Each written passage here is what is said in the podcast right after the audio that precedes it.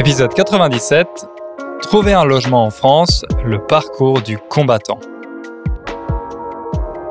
Salut à toutes et à tous, je suis ravi de vous retrouver pour ce nouvel épisode, ou plutôt on est ravi parce que je ne suis pas seul, je suis en compagnie d'Ingrid. Salut, salut Alors, comme vous l'avez entendu, aujourd'hui on va parler de logement et on a envie de tester un format un peu différent pas vraiment un format d'interview, mais plutôt une sorte de conversation, si possible naturelle.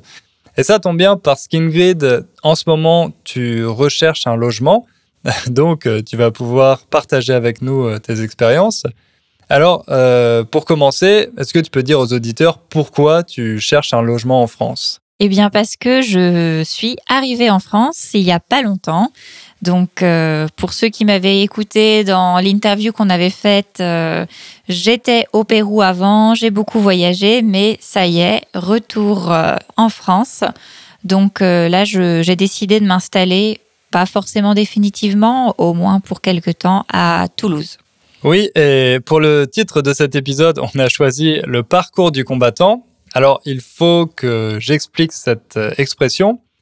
Le parcours du combattant, vous savez, c'est par exemple quand les militaires, euh, les soldats s'entraînent, ils euh, ont un parcours avec euh, différents obstacles, différentes difficultés, le parcours du combattant, et on utilise cette expression avec un sens figuré pour décrire un processus qui est difficile, qui a des obstacles.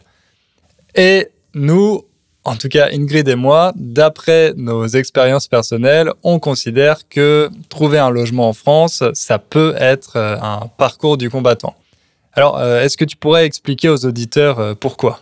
Alors, c'est une bonne expression pour ce contexte en particulier parce que, justement, comme tu l'as dit, un parcours du combattant, on imagine quelque chose avec beaucoup d'étapes. Donc, euh, il faut d'abord passer euh, cette première épreuve et puis quand on l'a réussi, on passe à la suivante, etc.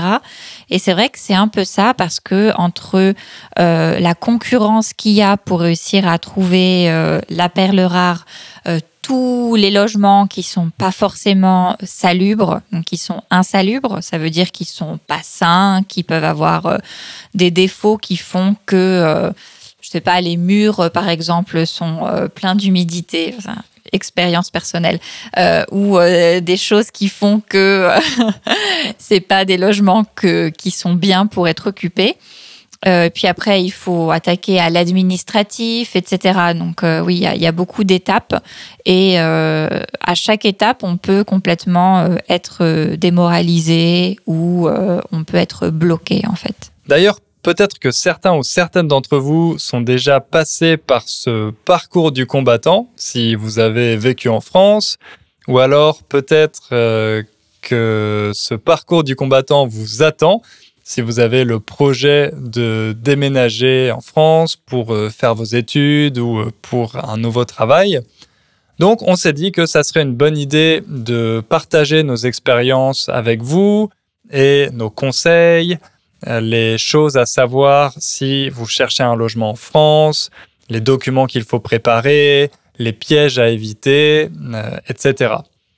Mais avant de vous parler de tout ça, je voudrais faire un petit rappel en disant qu'en France, il y a 300 000 personnes qui vivent dans la rue, 300 000 personnes qui n'ont pas de logement, qu'on appelle les SDF, les sans domicile fixe. Donc voilà, on voulait juste euh, rappeler ce chiffre pour euh, remettre un peu les choses dans leur contexte. Oui, ça peut être difficile de trouver un logement en France, mais ces difficultés sont incomparables, elles n'ont rien à voir avec euh, celles des personnes qui sont obligées de vivre dans la rue. Oui, c'est sûr qu'on parle du cas des personnes qui ont les possibilités de se loger et euh, c'est sûr que euh, après le cas des SDF et des difficultés à se loger pour les personnes qui sont en extrême pauvreté, c'est carrément un autre sujet et qu'on va pas oser comparer euh, à nos, nos, situations personnelles euh, avec les privilèges qu'on peut avoir euh, de travailler et d'avoir d'avoir accès au logement. Et aussi, ce qui va être intéressant, c'est qu'on va pouvoir comparer ça avec nos expériences à l'étranger, parce que toi, tu as vécu assez longtemps au Pérou et dans d'autres pays en Amérique latine. Mhm. moi, j'ai vécu à Londres et en Pologne et on a pu observer qu'il y a certaines spécificités françaises qui ont des bons et des mauvais côtés et dont on va pouvoir vous parler dans cet épisode. C'est vrai, c'est vrai. Alors, est-ce que tu te souviens du premier appart que tu as loué? Eh oui, oui, oui. Euh, alors moi, donc euh, j'avais j'avais raconté pour ceux qui avaient suivi que quand je suis allée en prépa, euh, j'ai eu la chance de pouvoir vivre dans un internat. Donc un endroit qui était pour les étudiants, mais c'est pas vraiment un logement, c'est pas vraiment un appartement. Mais par contre, la première fois que j'ai cherché un vrai appartement, c'est-à-dire que j'ai dû euh, bah, faire ce que je suis en train de faire maintenant, euh, savoir où est-ce que je veux aller, faire des papiers, visiter, etc., c'était à Paris. Euh, juste avant mon master de journalisme. Et donc, c'était, je voulais absolument être dans un quartier de Paris en particulier le quartier où j'avais euh, été en prépa, où du coup il y avait tous mes, mes amis qui étaient là-bas, etc. Et qui reste mon quartier préféré, donc autour de Montmartre, à Lamarque Colincourt, plus exactement. Et euh, c'est le 18e. Ouais, c'est ça, c'est le 18e. Donc, euh, moi, je suis sûre que ceux qui ont visité Paris sont allés et doivent connaître. Ou si vous cherchez des photos, Lamarque Colincourt, c'est très cliché à Paris mais ça restait un endroit qui était assez accessible. Donc, euh, bon, moi, j'avais pas beaucoup de moyens, donc évidemment, je cherchais la fameuse chambre de bonne. Donc, une chambre de bonne, c'est euh, un logement qui est très spécifique à Paris peut-être certaines autres grandes villes, je ne sais pas, de France, mais en tout cas, euh, qui sont une spécificité des immeubles haussmanniens. Donc, c'est le type d'immeuble qu'il y a dans Paris où le dernier étage était avant réservé pour l'employé. Et donc, c'est un, des logements qui sont euh, sous les toits, donc avec le toit, le plafond qui n'est pas droit et en général, c'est tout petit. Donc, euh, beaucoup, beaucoup d'étudiants à Paris logent dans ce, ce genre d'endroit. Donc une bonne, euh, c'était une domestique. Euh, c'est un mot un peu familier qu'on n'utilise plus maintenant, mais à l'époque, ça désignait une domestique, donc une personne qui faisait le ménage, la cuisine pour les familles bourgeoises. Et ces personnes-là dormaient au dernier étage des, des, immeubles. Donc c'est pour ça que ces chambres s'appelaient les chambres de bonne. C'était les chambres pour les domestiques. Donc voilà. Ça voilà. veut pas et ça ne veut pas dire que ce sont de bonnes chambres, mais au contraire, en général, euh, c'est voilà, c'est pas les, les, les, meilleurs logements euh, dans les immeubles haussmanniens. Donc au final, j'ai trouvé euh, la perle rare, selon moi. C'était un endroit génial qui n'était même pas sous les toits, qui était dans un tout petit immeuble, 15 mètres carrés, euh, seulement un studio avec une mini kitchenette. Et selon moi, c'était un très bon plan parce que c'était pas si cher. Ça devait coûter presque 600 euros, hein, 15 mètres carrés. Mhm. C'était très bien pour moi. Et puis finalement, je me suis rendu compte par la suite, euh, en y vivant, que c'était un bon prix parce qu'il y avait euh, bah, du coup des problèmes d'humidité, etc. Donc par la suite, ça. Mais je, je l'adorais quand même. Et, et toi, tu, tu te souviens la première fois que tu as cherché un logement? Ouais, donc moi aussi, c'était à Paris. Euh, pour ma première année en école de commerce et euh, mon objectif c'était d'être pas trop loin de l'école. Malheureusement, mon école était située dans un arrondissement qui est plutôt cher maintenant, donc le 11e arrondissement, euh, mhm. qui n'était pas trop cher jusqu'au début des années 2000, mais ensuite il s'est gentrifié très rapidement, est devenu très à la mode. Donc euh, les logements dans le 11e, pour moi, c'était inaccessible, c'était au-dessus de, mon budget. Mais j'ai trouvé euh, un petit appartement dans le 20e arrondissement, donc qui est à côté du 11e, et c'était à 30 minutes de l'école, porte à porte. Donc quand on dit porte à porte, ça veut dire la durée du trajet euh, vraiment entre le moment où vous quittez votre l'endroit où vous êtes et le moment où vous arrivez, donc d'une porte à l'autre, porte à porte. Euh, qui était dans le 20e, donc à la limite du euh, périphérique, euh, porte, station Porte de Montreuil. Et, ah, ça va. c'est bien, porte de Montreuil. Ouais, bon, maintenant, c'est un peu plus. Euh, ça a un peu meilleure réputation, mais bon, à l'époque. Mais moi, en plus, je connaissais très mal Paris, donc je me rendais pas compte vraiment de, de ce que c'était que ce quartier. Euh, et euh, bon, bah, pour vous dire, à gauche de mon immeuble, il y avait un kebab et à droite, un kebab aussi. Donc, donc voilà, beaucoup de kebabs dans la rue. Euh, de McDonald's, etc. Euh, mais bon, c'est en général les portes, euh, les portes de Paris, c'est la limite limite entre et c'est un lieu de passage avec le périphérique à côté, donc c'est rarement. Il y en a qui sont vraiment vraiment horribles, donc tu étais un peu dans un entre deux, on va dire. Ouais. C'est pas le, ouais, c'est pas la, pire porte, mais c'est, je sais pas si c'est la. C'est une porte quand même. Ouais, mais ça reste une porte, exactement. Mais bon, c'était un quartier très vivant, très cosmopolite, euh, donc euh, c'était c'était assez sympa. Et moi, j'avais trouvé sur euh, le site du Crous. Alors ça, c'est un conseil s'il y a des étudiants qui nous écoutent. Le Crous, c'est une institution qui s'occupe des étudiants et notamment des étudiants qui n'ont pas de gros moyens financiers. Et sur le site du Crous, vous pouvez trouver des logements euh, où les loyers sont euh, limités. Donc, euh, par exemple, vous pouvez trouver des logements à 400 euros à Paris, ce qui est vraiment une très bonne affaire. parce que sinon, pour les appartements, c'est plutôt. Pour les studios, c'est vrai qu'en dessous de 700 euros, c'est assez difficile de trouver quelque chose. Euh, donc oui, vous avez à la fois euh, des logements dans des résidences euh, étudiantes, donc vous avez une chambre ou un petit appartement dans une résidence étudiante, mais il y a aussi des particuliers, autrement dit des, des propriétaires privés, qui peuvent louer leur appartement sur le site du Crous. Vous avez vraiment pas mal d'annonces et vous pouvez aussi, en juillet en général, c'est là qu'ils ouvrent les qu'ils acceptent les candidatures. Donc, vous pouvez déposer votre candidature pour obtenir un logement auprès du Crous. Et voilà, moi, j'avais trouvé mon appartement comme ça. Euh, c'était une propriétaire. Euh, et j'avais euh, pris l'appartement avant même de l'avoir visité parce que j'étais vraiment content d'avoir trouvé quelque chose. Je crois que c'était 550 euros le loyer pour 20 mètres carrés. Donc pour Paris, je me disais, ah, c'est énorme, 20 mètres carrés. Mais bon, ça reste, euh, ça reste petit. J'avais quand même une cuisine, chez, une cuisine séparée, euh, un salon, une salle de bain. Donc euh, voilà, c'était pas mal. Ouais, c'est bien. Mais c'est vrai que quand on part après de Paris, on se rend compte, on se dit, mais comment j'ai fait pour penser que 20 mètres carrés c'était énorme ou pour penser que oh, 15 mètres carrés ça va? C'est Pas du tout. C'est sûr. Mais effectivement, c'est mm. vrai qu'à à Paris, en fait, les gens vivent beaucoup à l'extérieur. Donc je ne sais pas si c'est parce que les appartements sont tellement petits qu'on est très vite claustrophobe et voilà, on n'a pas envie de rester chez nous, ou parce qu'il y a une énorme offre culturelle, de divertissement, gastronomique. Mais, bon, c'est vrai qu'on passe assez peu de temps euh, chez nous finalement. Et en tout cas, quand on est mhm. étudiant, on va en cours, on voit ses amis, on fait la fête. Donc euh, voilà, même si on a oui, 15 c'est sûr que Ouais, ouais, quand on est étudiant, ça suffit. Euh, en tout cas, on se dit que ça suffit et on, vit vraiment dehors.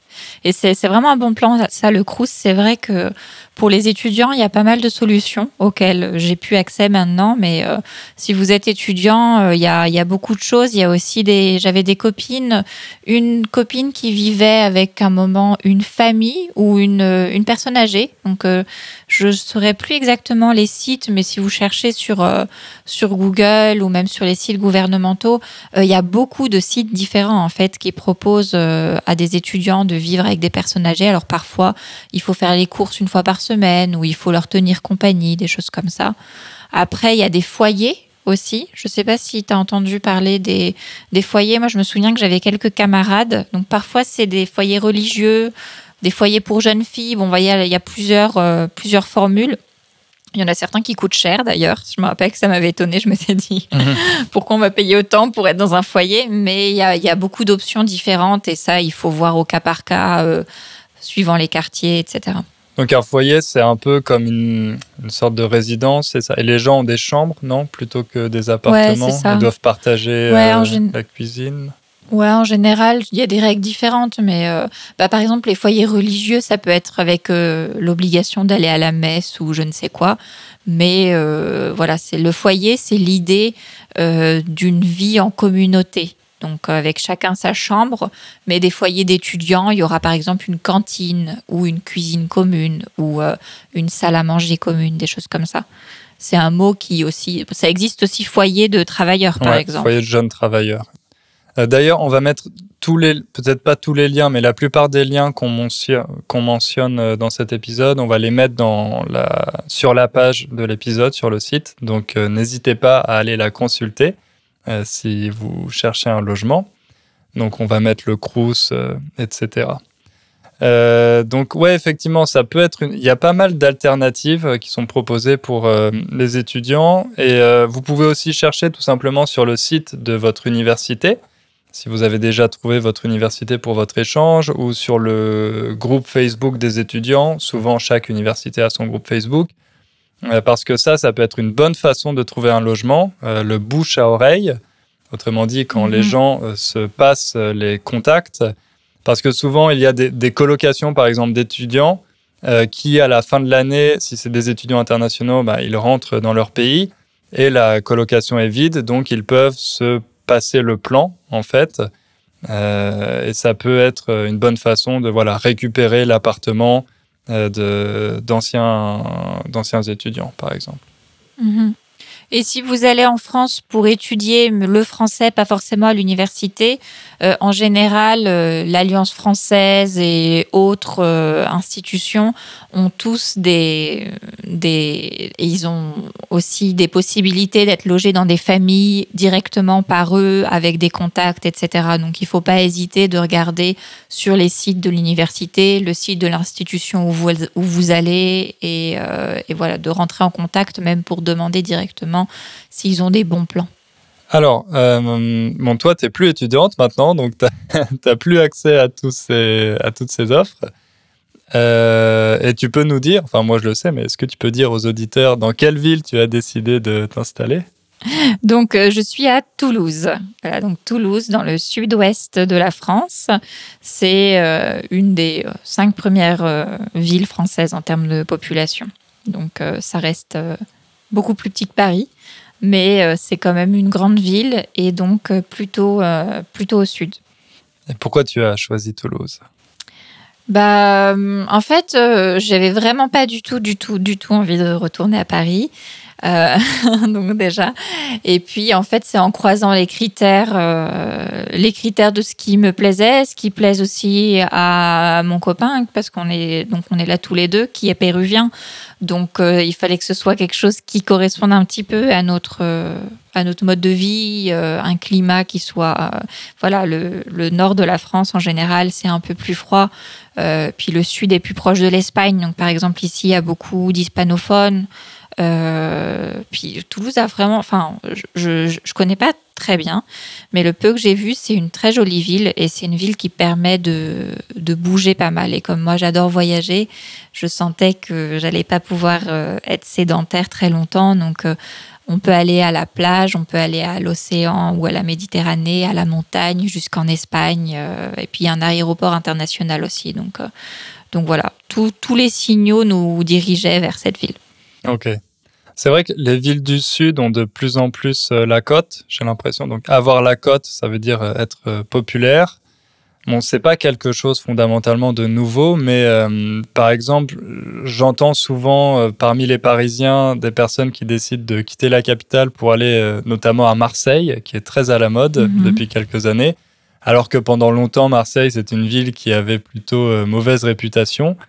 Et euh, voilà, c'est vrai qu'il y a un espèce d'exode maintenant vers la province euh, et notamment vers le sud. Donc euh, des villes comme Marseille, Toulouse, Bordeaux sont, super populaires en ce moment.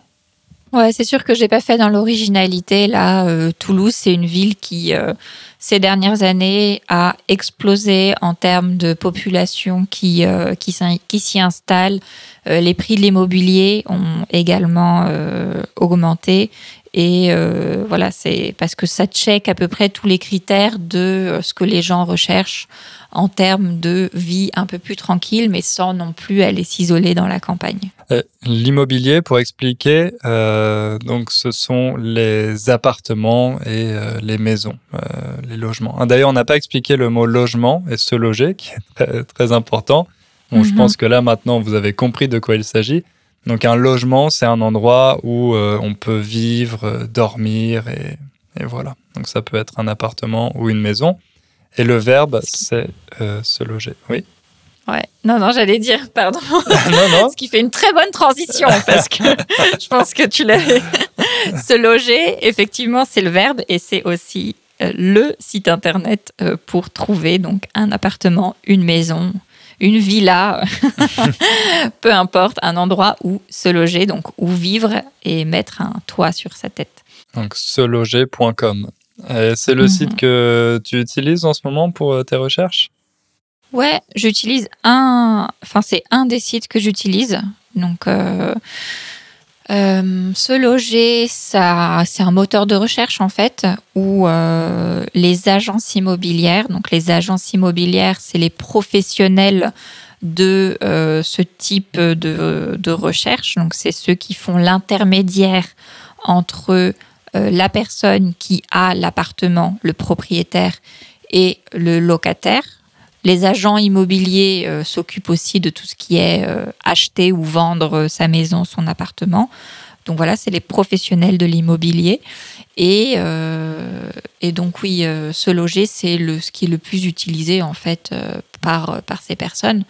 Après, j'utilise aussi un site qui s'appelle PAP, donc de particulier à particulier, où là, ça va être exclusivement des hum, personnes qui vendent ou qui euh, louent leur appartement, mais sans passer par un agent immobilier. Donc là, c'est plutôt avantageux. On va expliquer après pourquoi.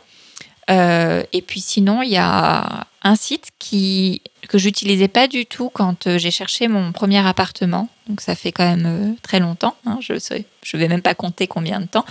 Mais euh, c'est Le Bon Coin. Le Bon Coin, qui est un site qui est utilisé pour tout en fait. Maintenant, ils ont même un moteur de recherche pour trouver du travail, mais à la base, c'est euh, plutôt pour mettre des petites annonces pour, euh, pour tout et n'importe quoi en fait, pour des objets, euh, pour euh, Donc c'est un peu le. Craigslist français. Exactement. Mhm. Voilà. Donc, c'est mes trois, mes trois principaux c'est seloger.com, pap.fr et euh, leboncoin. Point, euh, Je sais plus, com ou fr. Bon, voilà, ce site-là. Ok. On mettra aussi évidemment ces sites euh, dans la description de, de l'épisode. Et oui, donc quand on Mhm. dit un particulier, ça veut dire une personne privée, tout simplement. Pas une entreprise, pas une agence immobilière, euh, mais un particulier, une personne privée. Ouais. Euh, donc tu dis qu'il y a, ça peut être plus avantageux euh, de trouver une annonce directement via via un particulier. Et c'est vrai que bon ça, je pense que c'est un peu la même chose dans tous les pays, mais quand on passe par une agence, il faut payer les frais d'agence. Autrement dit, l'agence prend une commission qui peut représenter. euh, Moi, une fois, j'étais passé par une agence à Paris et je crois que c'était un mois de loyer, les frais, quelque chose comme ça. Ouais, c'est un, un mois de loyer à peu près, ouais, Hmm. en général. Un- ça peut être un peu moins. À Paris, c'était vraiment un mois de loyer, mais Hmm. à Toulouse, j'ai l'impression que c'est quand même un peu moins. Ils sont pas aussi euh, gourmands. Où le marché est plus euh, concurrentiel. Ouais, ouais, ouais, c'est sûr qu'à À- Paris, à euh, Paris. bon, on en parlera peut-être euh, des différences entre les différentes villes, mais Paris, c'est un monde à part quoi, pour Mhm. l'immobilier. Effectivement. Euh, mais bon, moi je pense que ça peut valoir le coup si vraiment vous cherchez un appartement pour une durée assez longue, parce que quand vous passez par une agence, vous avez la garantie euh, que l'appartement a quand même été un peu contrôlé, un peu vérifié, euh, que le loyer aussi correspond à peu près à, la moyenne euh, du marché. Parce que quand vous avez affaire directement à un particulier, bah, c'est lui qui fait sa loi, on peut dire, qui fixe ses règles. Et bon, c'est pas toujours des règles qui sont en accord avec la réglementation, avec le marché, etc. Mhm, c'est vrai. Bah, moi, l'avantage que je suis totalement d'accord avec toi sur euh, le fait que si c'est pour longtemps, de toute façon, euh, les, ce qu'on donne euh, à l'agent immobilier, c'est on, on le divise par le temps. On dit l'expression c'est c'est lissé. Donc le c'est lissé, ça veut dire que au final, on paye pas, disons, 500 euros, on va payer seulement bah, 5 euros par mois, 10 euros par mois, 50, voilà, ça dépend. Donc, si on veut s'installer seulement pour un an, bah, ça pèse quand même dans le, budget mensuel. Par contre, si on prend un appartement pour y rester trois ans, au bout d'un moment, c'est pas ça qui fait la différence. Après, est-ce que euh, l'appartement sera en meilleur état ou on aura plus facilement accès à des réparations avec l'agent immobilier? Euh, Ça, ça dépend. Je pense que ce qui est important avec les particuliers, c'est de faire confiance à son instinct, de voir euh, quelle est la relation qu'on peut avoir avec la personne. Parce que moi, je me rappelle que mon premier appartement, finalement, quand j'ai eu des problèmes avec l'humidité, etc., c'était la personne de l'agence qui était très. Elle voulait pas payer, elle voulait pas faire de, l'entretien parce que je pense qu'elle y gagnait pas assez.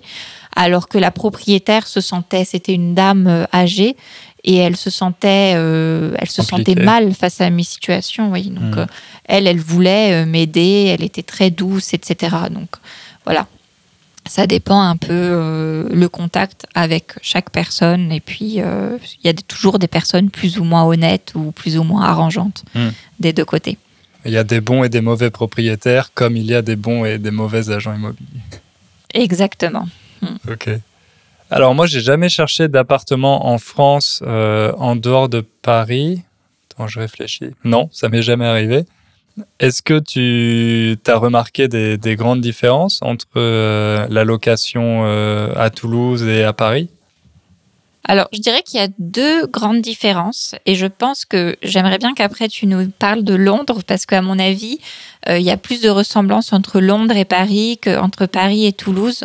Et je pense que les deux grandes euh, différences, c'est que à Paris, il y a beaucoup plus de logements indécents, insalubres. Donc ça, c'est en gros, ça veut dire qu'ils sont pas bien qui sont vraiment pas bien, trop petits, trop vieux, euh, mauvaise canalisation, etc. Euh, à Toulouse, quand même, la plupart des logements que je vois, des appartements, ont l'air ou sont ou euh, bien rénovés ou euh, de toute façon assez grands. Donc on ne se retrouve pas face à des choses qui devraient être quasi illégales en fait, voilà pour vivre.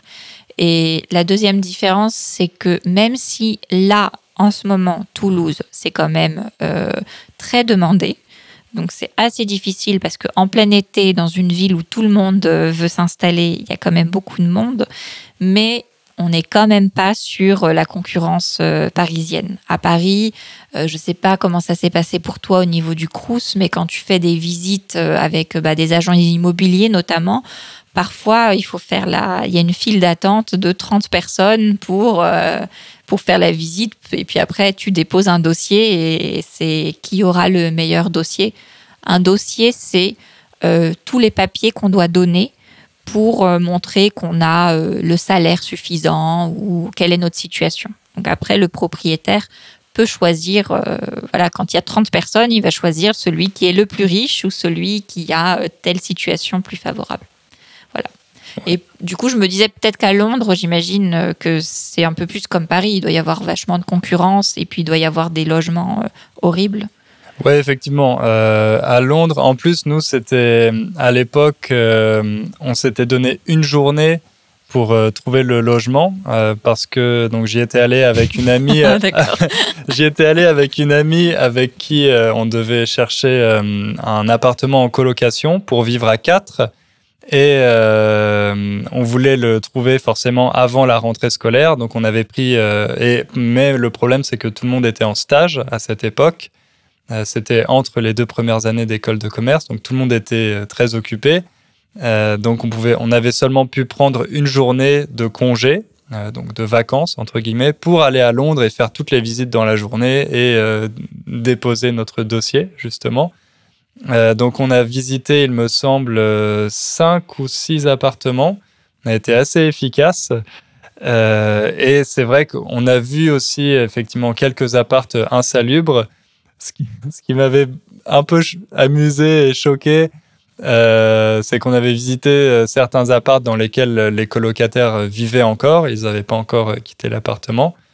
et je me souviens du bazar, pour être poli, notamment une chambre de fille où tous les vêtements étaient sur le sol, en fait. Donc c'était le principe d'avoir voilà une garde-robe mais étalée sur le sol. Donc j'avais jamais vu ça en France. Bon, j'ai pas non plus vu 150 euh, chambres euh, de filles. Mais, euh, mais voilà, c'était un peu. Alors qu'en France, souvent, je pense que quand on fait les visites, les appartements sont déjà vides. C'est assez rare qu'il y ait encore les, anciens locataires. Ouais, il y a des deux en fait. Bah, là, pour mon expérience maintenant, euh, c'est vrai que la plupart des appartements sont euh, disponibles de suite. Donc, euh, ça veut dire qu'ils sont déjà vides, déjà nettoyés, etc. Donc, c'est vrai que on voit pas trop.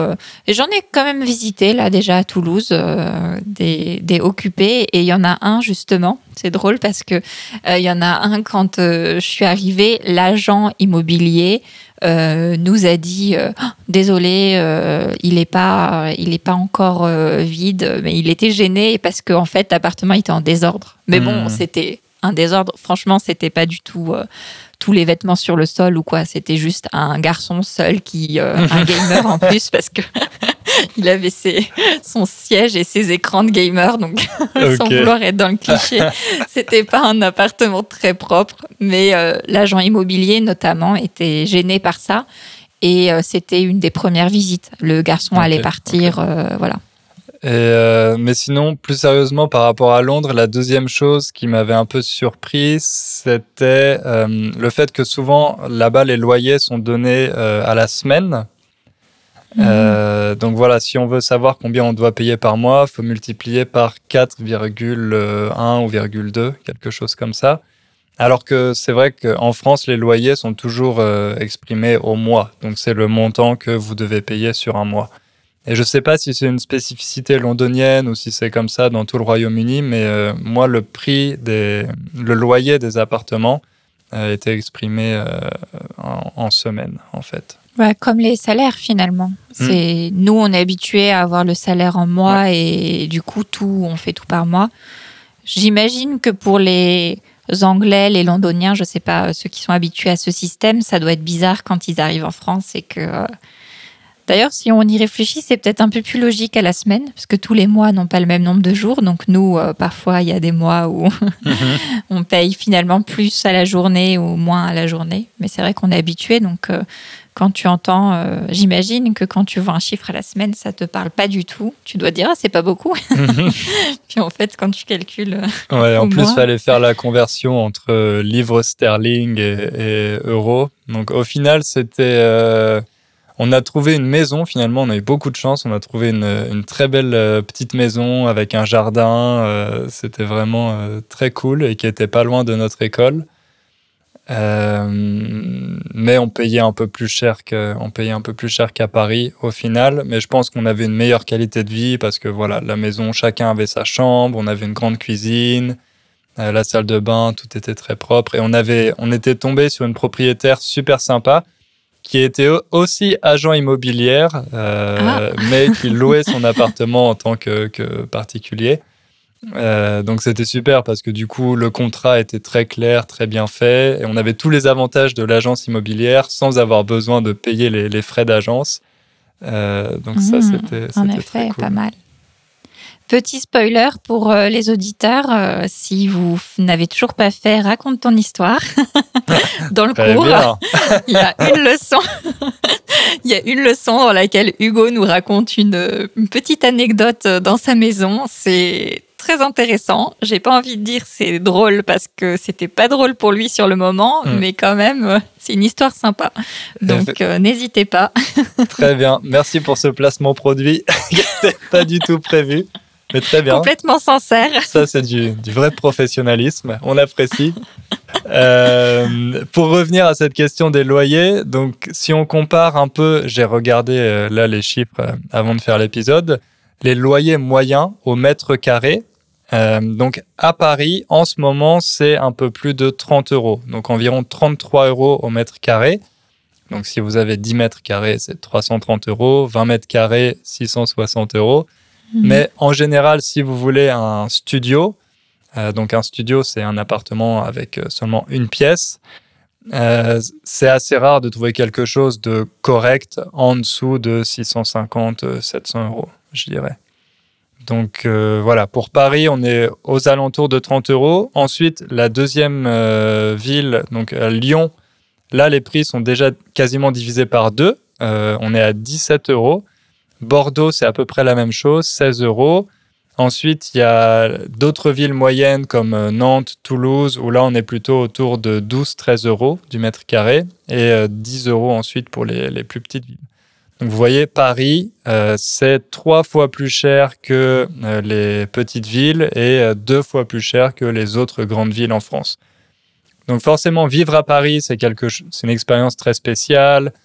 Au niveau de l'offre culturelle, euh, il y a vraiment des choses que vous ne pouvez pas voir ailleurs en France. Mais si vous avez un budget limité, euh, sachez que vous pourrez faire pas mal d'économies en choisissant euh, les autres grandes villes, que ce soit Lyon, Toulouse, Marseille, etc. Ouais, ouais, c'est clair que en France, de toute façon, il y a une très très grosse différence entre Paris et le reste de la France pour euh, beaucoup de, choses en fait. C'est en train de changer parce que il y a de plus en plus de travail à l'extérieur euh, dans d'autres villes en fait euh, que Paris. Il y a de plus en plus de musées, de mais pendant très longtemps la France a été très centralisée, mais pendant des siècles et des siècles. Donc forcément Paris avait bah, tout toute l'offre de travail, avait beaucoup beaucoup d'entreprises qui étaient là-bas, les sièges des entreprises, et donc forcément aussi beaucoup de culture, donc euh, beaucoup d'offres différentes euh, pour, pour la vie quotidienne. Mais c'est en train de changer. Donc euh, c'est vraiment le bon moment pour aller profiter de tout ce que peuvent offrir d'autres villes tout en payant pas aussi cher et en ayant en plus des appartements qui sont quand même vraiment plus, plus grands. Euh, justement, la taille, j'imagine que ça fait partie de vos, vos critères de recherche euh, avec ton ah. mari et toi en ce moment. Donc, euh, vous, vous, recherchez quelle surface à peu près pour votre appartement?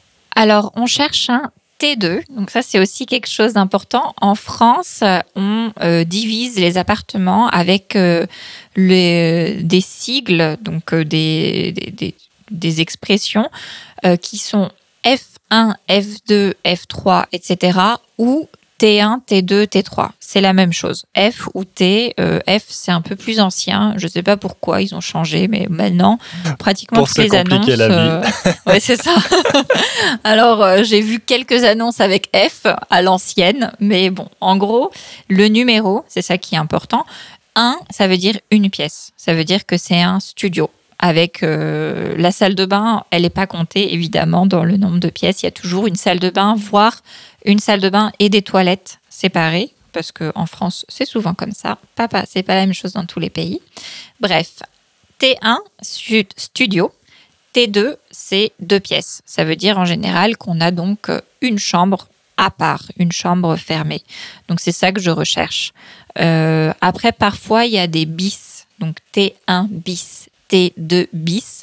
Le bis, ça veut dire qu'il y a un petit truc en plus, par exemple un grand couloir ou euh, une espèce de séparation, mais qui qui pas un mur entre la salle à manger et le salon, voilà. Donc ça permet comme ça de, chercher euh, en sachant exactement ce qu'on va trouver. Donc euh, un T2, ce qu'on cherche, c'est on cherche à avoir une salle à manger et une chambre séparée. Euh, on a déjà vécu dans des studios, on avait déjà vécu dans des auberges de jeunesse, dans des hôtels. Enfin, on n'est pas du tout, euh, on est hyper flexible par rapport à l'endroit où on vit. Mais euh, là, comme on veut s'installer au moins pour un an et qu'on travaille tous les deux à distance, voilà, on cherche à avoir quand même des espaces séparés pour pouvoir bosser chacun d'un côté ou des choses comme ça. Et voilà. Et quels sont vos autres euh, critères de recherche? Bah, qu'est-ce qui Alors, en fait, on voudrait être euh, près du centre et meublé. Ah oui, meublé. Donc, on peut chercher meublé ou euh, non meublé. C'est simple, c'est si. je pense que le nom parle pour lui-même. Donc, comme on ne sait pas combien de temps on va rester et qu'on n'a absolument aucun meuble, on, on préférerait pour commencer avoir quelque chose qui est tout prêt. Et voilà, franchement, c'est tout. Hein. Sinon, on est flexible. Ok. Et vous voulez être dans, dans, le centre parce que c'est mieux desservi ou? Bah en fait, euh, au début, quand on connaissait pas la ville, on s'est dit qu'on pouvait être plus loin et puis euh, peut-être même avoir un petit jardin et tout. Mais le centre de Toulouse est vraiment très cool, est vraiment très très sympa et pas du tout euh, étouffant. On dirait pas une grande ville comme Paris ou Londres ou même Lyon. Ça, on dirait un petit village avec plein de petits cafés, de librairies. C'est hyper joli. Donc on s'est dit, si on va bosser à la maison toute la journée, donc on va jamais, si on est trop loin, on va jamais venir et on va pas profiter de, ça.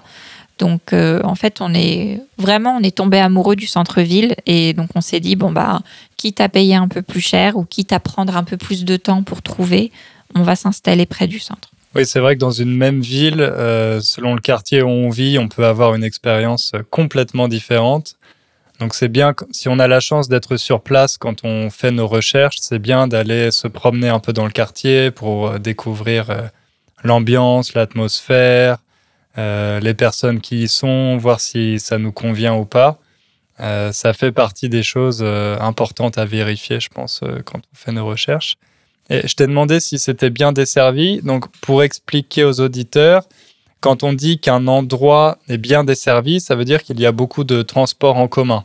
Euh, des bus, tramways, peut-être le métro, euh, que c'est facile d'accéder euh, à cet endroit et de se déplacer à partir de cet endroit. Donc quand dans une annonce, vous voyez que l'appartement est bien placé, bien desservi, ça veut dire qu'il y a des transports en commun à proximité. Ça, c'est un critère aussi important en général. Oui, c'est vrai, c'est vrai. Après, ça dépend aussi des villes. J'imagine que toi, à Londres, par exemple, qui est une ville immense, euh, c'était, il fallait que tu aies un métro ou une gare euh, pas très loin. Hmm. Après, il y a des villes où c'est plus facile de marcher ou quoi, ça dépend. C'est vrai. Ouais, à Londres, on a vraiment découvert une ville euh, qui est à une autre échelle que Paris. On, a l'impression que c'est grand quand on est à Paris, mais en fait, c'est relativement petit. On peut traverser la ville du nord au sud ou de l'est à l'ouest à pied. Ça prend un certain temps, mais c'est faisable alors qu'à Londres, c'est clairement impossible. Et nous, on avait la chance d'être près de l'école, donc on n'avait pas besoin de prendre le bus euh, ni le, métro euh, pour aller en cours. C'est vrai que dès qu'on voulait sortir le week-end, euh, à chaque fois, on mettait minimum une heure entre les bus, les métros, etc. pour, pour aller quelque part. Hmm.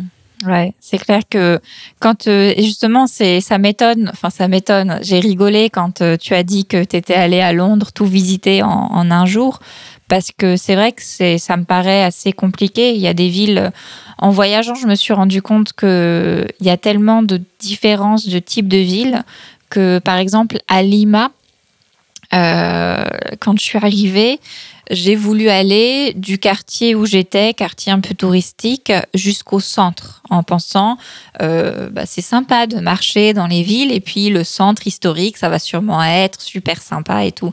Alors déjà, ça m'a pris euh, trois heures, je crois, euh, en passant dans des quartiers horribles. Donc Lima, c'est 25 fois Paris, maintenant je le sais. Et le centre historique n'est pas du tout... Il y a des, églises, des choses sympas mais il faut connaître. Il y a des endroits qui craignent. Euh, enfin, c'est pas comme. Euh, donc, c'est vrai ah, Qu'est-ce que ça veut dire quand on dit qu'un endroit craint Ah oui. Ah oui. Alors, euh, un endroit qui craint, c'est un endroit qui est un peu dangereux. Voilà. Qui n'est pas. Bah, c'est ça, globalement. Ouais. Donc, c'est le verbe craindre. Craindre, qui veut dire avoir peur. Et quand on dit ça craint, ça veut dire que ouais, soit ça peut vouloir dire c'est dangereux, soit c'est aussi une expression familière pour dire c'est nul. Ah, ça ouais, c'est ringard. C'est ringard, euh, c'est nul. Mais si, si, là je parle d'une, euh, voilà, quand dans le contexte, on peut comprendre que là je parle de dangereux. Après, c'est vrai que si par exemple je dis euh, à Hugo, ah tu crains, non, personne dit ça en vrai. C'est une expression que vous pourrez peut-être trouver, mais je crois qu'en 2021 ça s'utilise plus trop. C'est plus trop utilisé effectivement. Mais euh, mais oui, c'est vrai que ça ça a les deux sens. Mais pour les quartiers euh, ou les villes, ça c'est toujours utilisé. Par contre, quand on dit ouais, c'est un quartier qui craint, c'est un quartier qui est un peu dangereux, qui est, qui est mal fréquenté. Mm-hmm. Ouais, ouais, ouais. Donc, euh, donc ouais, c'est toujours bien de, de se rendre sur place. Après, c'est vrai que c'est pas toujours évident. Donc, euh, je comprends qu'il y en ait qui doivent faire le choix euh, à distance. Toi, en Pologne, tu as eu des difficultés? Enfin, tu connaissais déjà quand tu t'es installé? Alors non, ça a été. J'ai beaucoup de chance parce que l'ami avec qui je déménageais est polonais et euh, c'est sa mère qui est, qui elle aussi euh, quittait la France au même moment pour rentrer en Pologne, qui a fait les visites pour nous et qui nous a trouvé un appartement. Donc en fait, elle, ah elle nous a envoyé les photos de deux trois appartements différents. On a choisi celui qui nous semblait le mieux et, et voilà, c'était réglé. Donc non, ça a été très facile. Et euh, après, je me suis rendu compte que qu'en plus, c'était une très bonne affaire parce que quand les gens euh, venaient chez moi et que je leur disais le loyer, ça, ça leur semblait vraiment euh, incroyable. Donc voilà, j'ai eu beaucoup de chance. et c'est vrai que là, on a acheté un appartement l'année dernière avec ma copine, donc on a dû faire quelques, quelques recherches. Euh, et là, on a passé un peu plus de temps euh, à se demander quel quartier choisir en fonction du style de vie qu'on voulait avoir, etc. Et bon, finalement, on a décidé d'acheter quelque chose dans le centre. Euh, parce que à Varsovie aussi, c'est vrai qu'il y a des quartiers qui sont un peu plus excentrés, donc un peu plus éloignés du centre et qui sont plus verts, plus résidentiels, plus pour les familles. Mais euh, nous, on avait envie vraiment d'être dans le centre et de pouvoir profiter de, de l'offre culturelle, des cafés, des restaurants, etc. Donc, euh, mhm. on reste dans le centre aussi euh, pour le moment. Mais justement, par rapport à, à cette expérience à Varsovie, c'était à l'époque j'avais halluciné donc j'avais trouvé ça très surprenant parce que j'avais pas eu besoin de montrer le moindre document pour louer cet appartement euh, le propriétaire avait rien demandé, simplement de payer un mois de caution. Donc la caution, c'est l'argent qu'on donne en garantie au propriétaire, euh, qu'on paye en avance. Et euh, voilà, à Varsovie, j'avais juste payé un mois de caution, mais ensuite le propriétaire avait même pas de. On avait signé un contrat, bien sûr, mais il n'avait pas de copie de ma pièce d'identité, rien. Et c'est vrai que quand on compare à la France, ça, ça paraît assez, euh, assez invraisemblable, assez hallucinant. Euh, donc je pense que c'est une bonne transition justement pour parler de ce dossier euh, de location. Ah Alors toi, c'est dingue ce que tu racontes. Est-ce que tu as préparé ton dossier de location pour l'appartement. Ouais, ouais, ouais. J'ai préparé. Donc, il nous faut euh, donc déjà des papiers pour prouver un petit peu euh, qui on est et si on est une personne sérieuse. Donc là, ils vont nous demander euh, des factures ou un document, n'importe quel document officiel qui donne notre adresse. Ensuite, si on est locataire, en général, euh, il demande euh, des quittances de loyer. Donc, quittance de loyer, c'est un peu la facture qui prouve que tu as payé tes loyers. Hein, les loyers, c'est ce qu'on donne tous les mois euh, pour, pour vivre dans un appartement. Donc, là, je t'interromps. c'est les quittances de loyer, vos précédentes quittances de loyer, en fait, pour montrer que vous avez déjà été locataire avant et que quand vous étiez locataire dans votre précédent appartement, vous payez euh, à temps. Donc c'est une forme de garantie pour montrer que vous êtes euh, un ou une bonne euh, locataire. Voilà, exactement. Exactement. Donc ça, moi, j'en ai pas, puisque j'ai pas. Euh, au Pérou, autant vous dire que j'avais pas de quittance de loyer ni de documents officiels, puisque les choses ne sont pas du tout aussi euh, strictes et avec euh, plein d'administratifs. Et en plus, de toute façon, en général, c'est les trois derniers mois. Donc moi, les trois derniers mois, j'étais en, en, voyage avec de la famille, euh, dans des hôtels. Donc, euh, donc voilà. Et puis après, euh, il faut les justificatifs d'impôts des années précédentes. Après, il faut, enfin, il faut plein de, plein de papiers. Les, les... Et donc, j'ai préparé. Je pense que ça va passer grâce à mon papa. Voilà. Donc, en France, comme dans beaucoup de pays, je pense, euh, il y a le système de garant. Un garant, c'est la personne qui signe avec toi et qui s'engage à payer pour toi si tu arrêtes de payer. Donc quand on a un bon garant, en général, c'est quand même plus facile. Donc euh, mon père accepte et euh, de me faire une lettre comme quoi je vis chez lui et que euh, voilà tout va bien et euh, accepte d'être mon garant. Donc si j'arrête de payer c'est lui qui paye.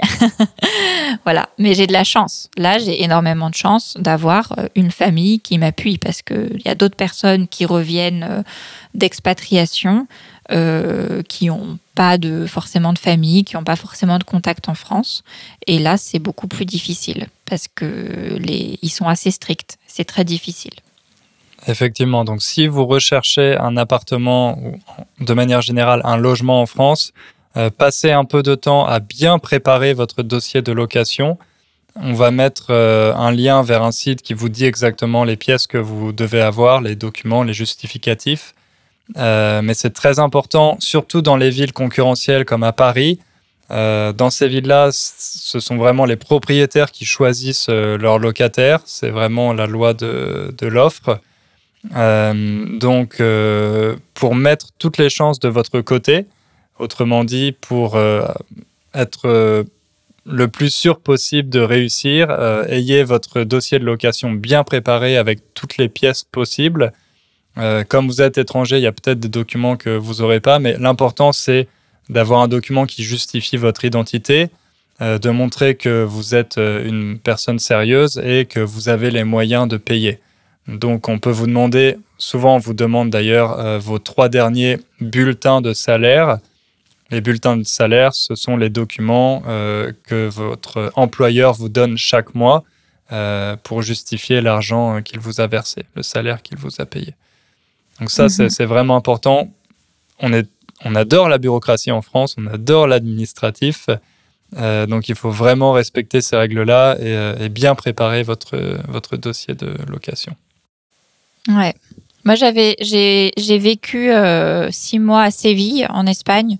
Et euh, s'il y a des Espagnols qui nous écoutent, euh, c'est la France, c'est un peu comme l'Espagne, parce que l'Espagne, il y a les mêmes problèmes. Et j'avais eu énormément de mal. J'avais dû payer les, j'avais dû payer à l'avance, plusieurs mois à l'avance, parce qu'ils acceptaient pas euh, les documents français, qu'il leur fallait plein de justificatifs, etc.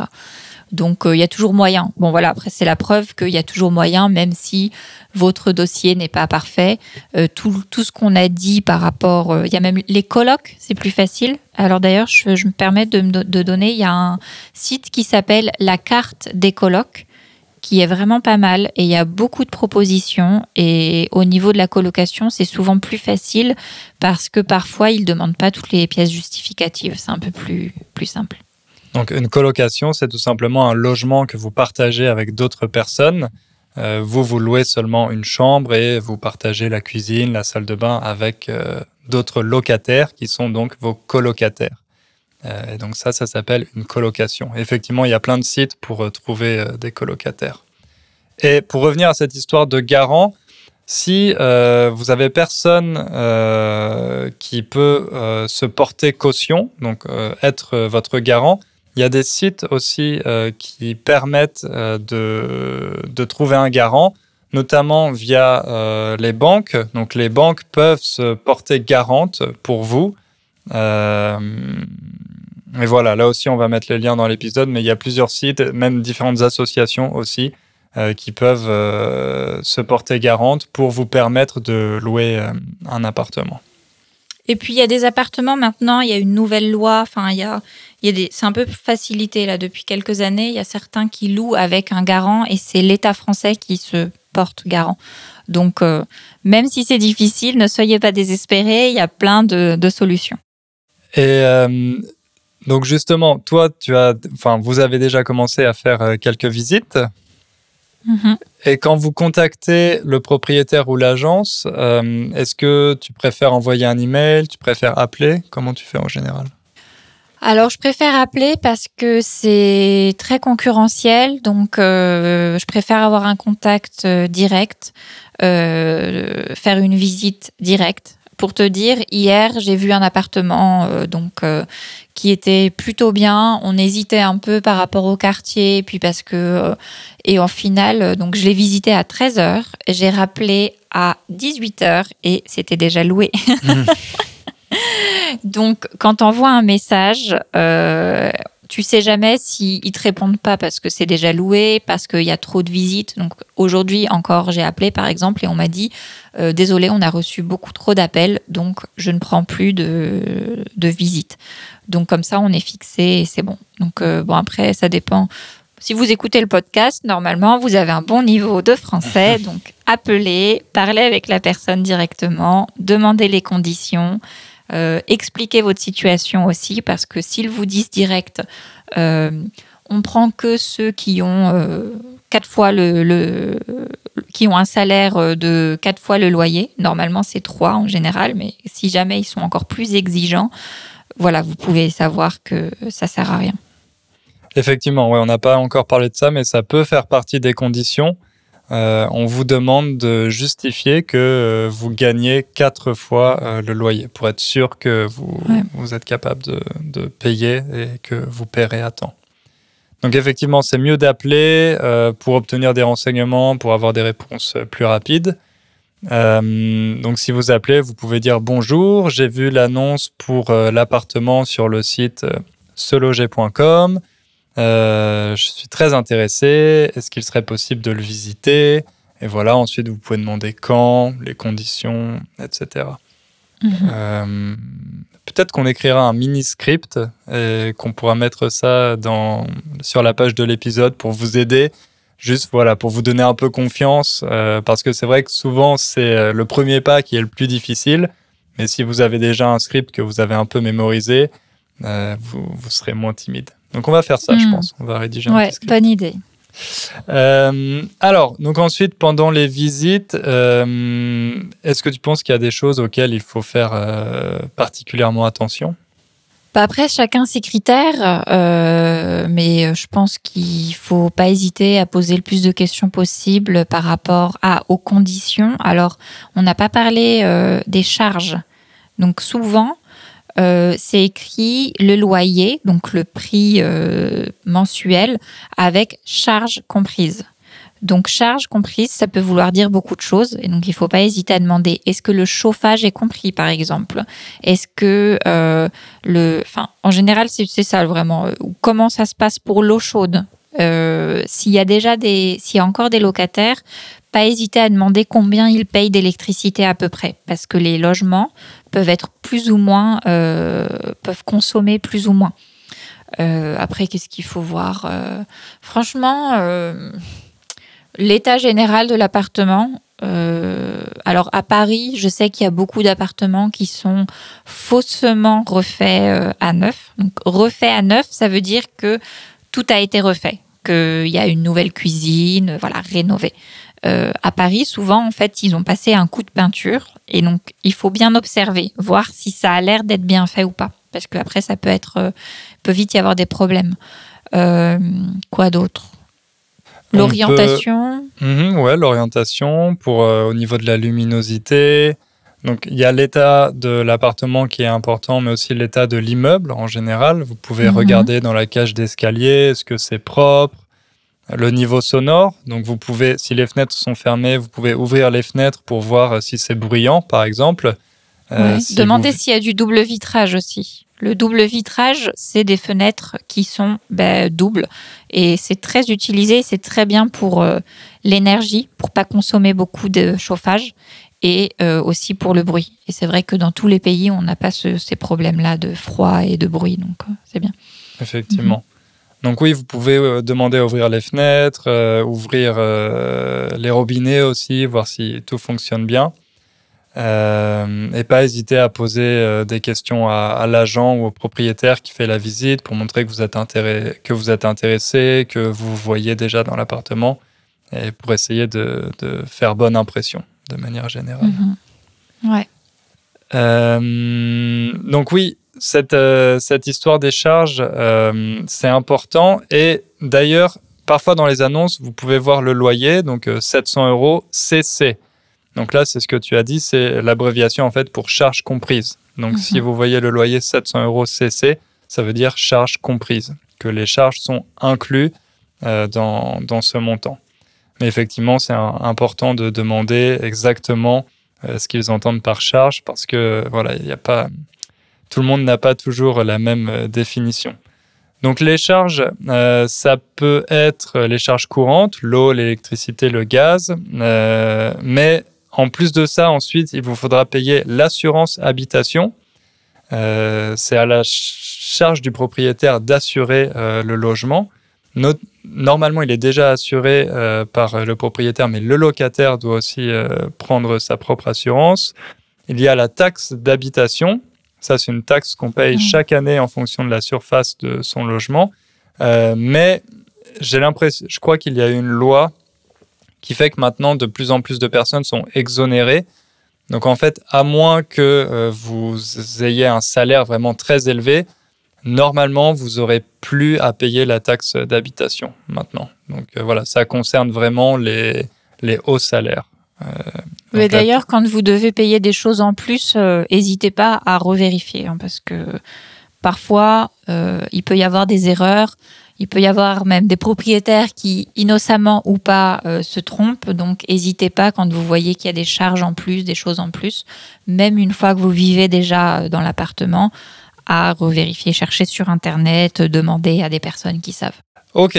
Et donc, quand vous avez trouvé le logement de vos rêves, et si le propriétaire est d'accord euh, pour euh, vous le louer, qu'il a accepté votre candidature, vous allez signer un bail de location. Un bail de location, c'est tout simplement un contrat de location. Donc, systématiquement, euh, quand vous louez quelque chose, vous devez commencer par signer un contrat. Si le propriétaire vous dit qu'il veut pas signer de contrat, ça, ça doit être vraiment un signal pour vous euh, que c'est pas une bonne idée et que vous allez sûrement avoir des problèmes. Donc, ne louez rien euh, si euh, n'y a pas de contrat avec le propriétaire ou s'il n'y a pas de bail de location, comme on dit. Euh, et donc, dans ce bail de location, vous allez avoir les différentes conditions, le montant du loyer, des charges, etc. Euh, normalement, si le logement est vide, donc si le logement est non meublé, la durée du bail, c'est de 3 ans euh, et renouvelable indéfiniment. Donc, ça veut dire que tant que vous et le propriétaire êtes d'accord, vous pouvez continuer à renouveler ce contrat euh, pour euh, rester dans ce logement tous les 3 ans. Par contre, si c'est un logement meublé, là, le bail est d'un an. C'est un peu plus court. Donc, c'est un an renouvelable. Donc voilà, chaque année, le bail se renouvelle. Et bien sûr, si vous, euh, vous voulez euh, quitter le logement avant la fin de votre bail, c'est possible. Le bail, en fait, il est plutôt là pour protéger les locataires. Ça veut dire que hum, le propriétaire, normalement, ne peut pas vous mettre à la porte avant la fin du bail, mais vous, vous pouvez partir. Donc j'ai regardé euh, les durées légales pour ça. C'est ce qu'on appelle le préavis.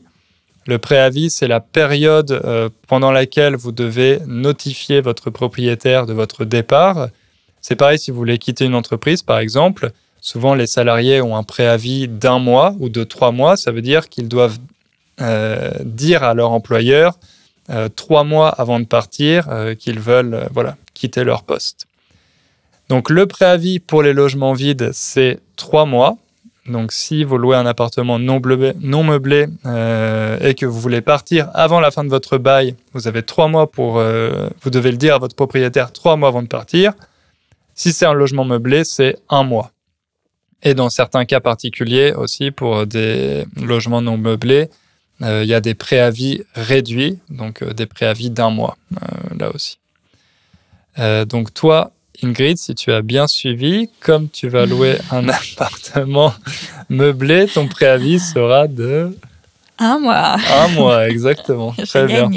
Voilà. Ouais, ouais, Donc ouais. voilà, si vous voyez ce mot, le préavis, dans le contrat de location, ça veut dire euh, la durée euh, de notification. Et c'est vrai que ça, c'est quelque chose qui est une spécificité, je pense. Euh, bon, après, il y a des pays, je disais l'Espagne, je crois que ça ressemble un petit peu. Mais par exemple, au Pérou, c'était des contrats, euh, contrats d'un an, contrats de, du temps qu'on veut, c'était pas réglementé. Et après, euh, par contre, si on voulait partir avant, il fallait, fallait négocier ou fallait payer une partie. Enfin, c'était pas. La France est quand même très protectrice avec les locataires. Donc, a priori, euh, on est quand même bien quand on loue euh, pour, euh, par rapport au contrat. C'est vrai, effectivement, les locataires sont, sont plutôt bien protégés grâce à, à ce contrat de location. Une fois que vous allez signer le contrat, la dernière étape, c'est d'emménager, de vous installer dans l'appartement. Et en emménageant, vous allez faire ce qu'on appelle l'état des lieux, l'état des lieux d'entrée. Autrement dit, vous allez inspecter l'appartement euh, avec le propriétaire ou avec euh, l'agent immobilier et vous allez euh, noter toutes les choses qui sont peut-être cassées, euh, ou s'il y a des traces sur les murs, etc., pour euh, avoir un document sur lequel tous les problèmes qu'il y a dans l'appartement seront listés. Et en fait, en faisant ça, c'est une forme de garantie de protection pour vous. Comme ça, quand vous allez partir, le propriétaire ne pourra pas dire que c'est vous qui avez euh, je ne sais pas, casser une fenêtre. Non, la fenêtre était déjà cassée avant et vous en avez la preuve dans l'état des lieux. Donc ça, c'est quelque chose d'important de faire l'état des lieux de manière assez consciencieuse. En général, le propriétaire ou l'agent immobilier va essayer de faire ça de manière un peu rapide parce que euh, pour eux, il n'y a pas vraiment, euh, j'ai toujours le mot anglais qui me vient, mais il n'y a pas vraiment d'incentive à faire ça de manière détaillée c'est vous qui devez insister pour euh, faire euh, cet état des lieux le, mieux possible, de la manière la, plus complète possible. Ouais, ouais, ouais, carrément. Il faut. Après, c'est bien que tu me le dises, même à moi, parce que j'aurais tendance à être tellement contente de rentrer dans l'appartement que c'est bon, mais c'est vrai que c'est mieux de toujours faire attention et d'assurer ses arrières. Assurer ses arrières, ça veut dire se protéger et prendre des précautions au cas où il se passe quelque chose. Très bien.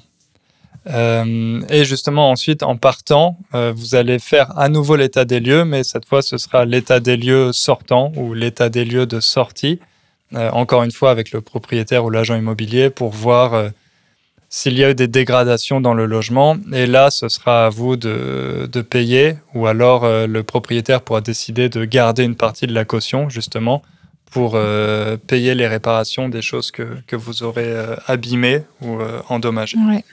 Et sur ça, moi, je recommanderais, mais après, ça, c'est la même chose dans tous les pays, j'imagine, de pas hésiter à, avant de faire l'état des lieux de sortie, c'est-à-dire pendant toute la durée où vous vivez dans l'appartement, à contacter l'agent immobilier ou le propriétaire quand il y a des petites choses à réparer. Ça évite d'avoir à la fin des grosses surprises et euh, d'avoir toute la caution qui est gardée par, par le propriétaire.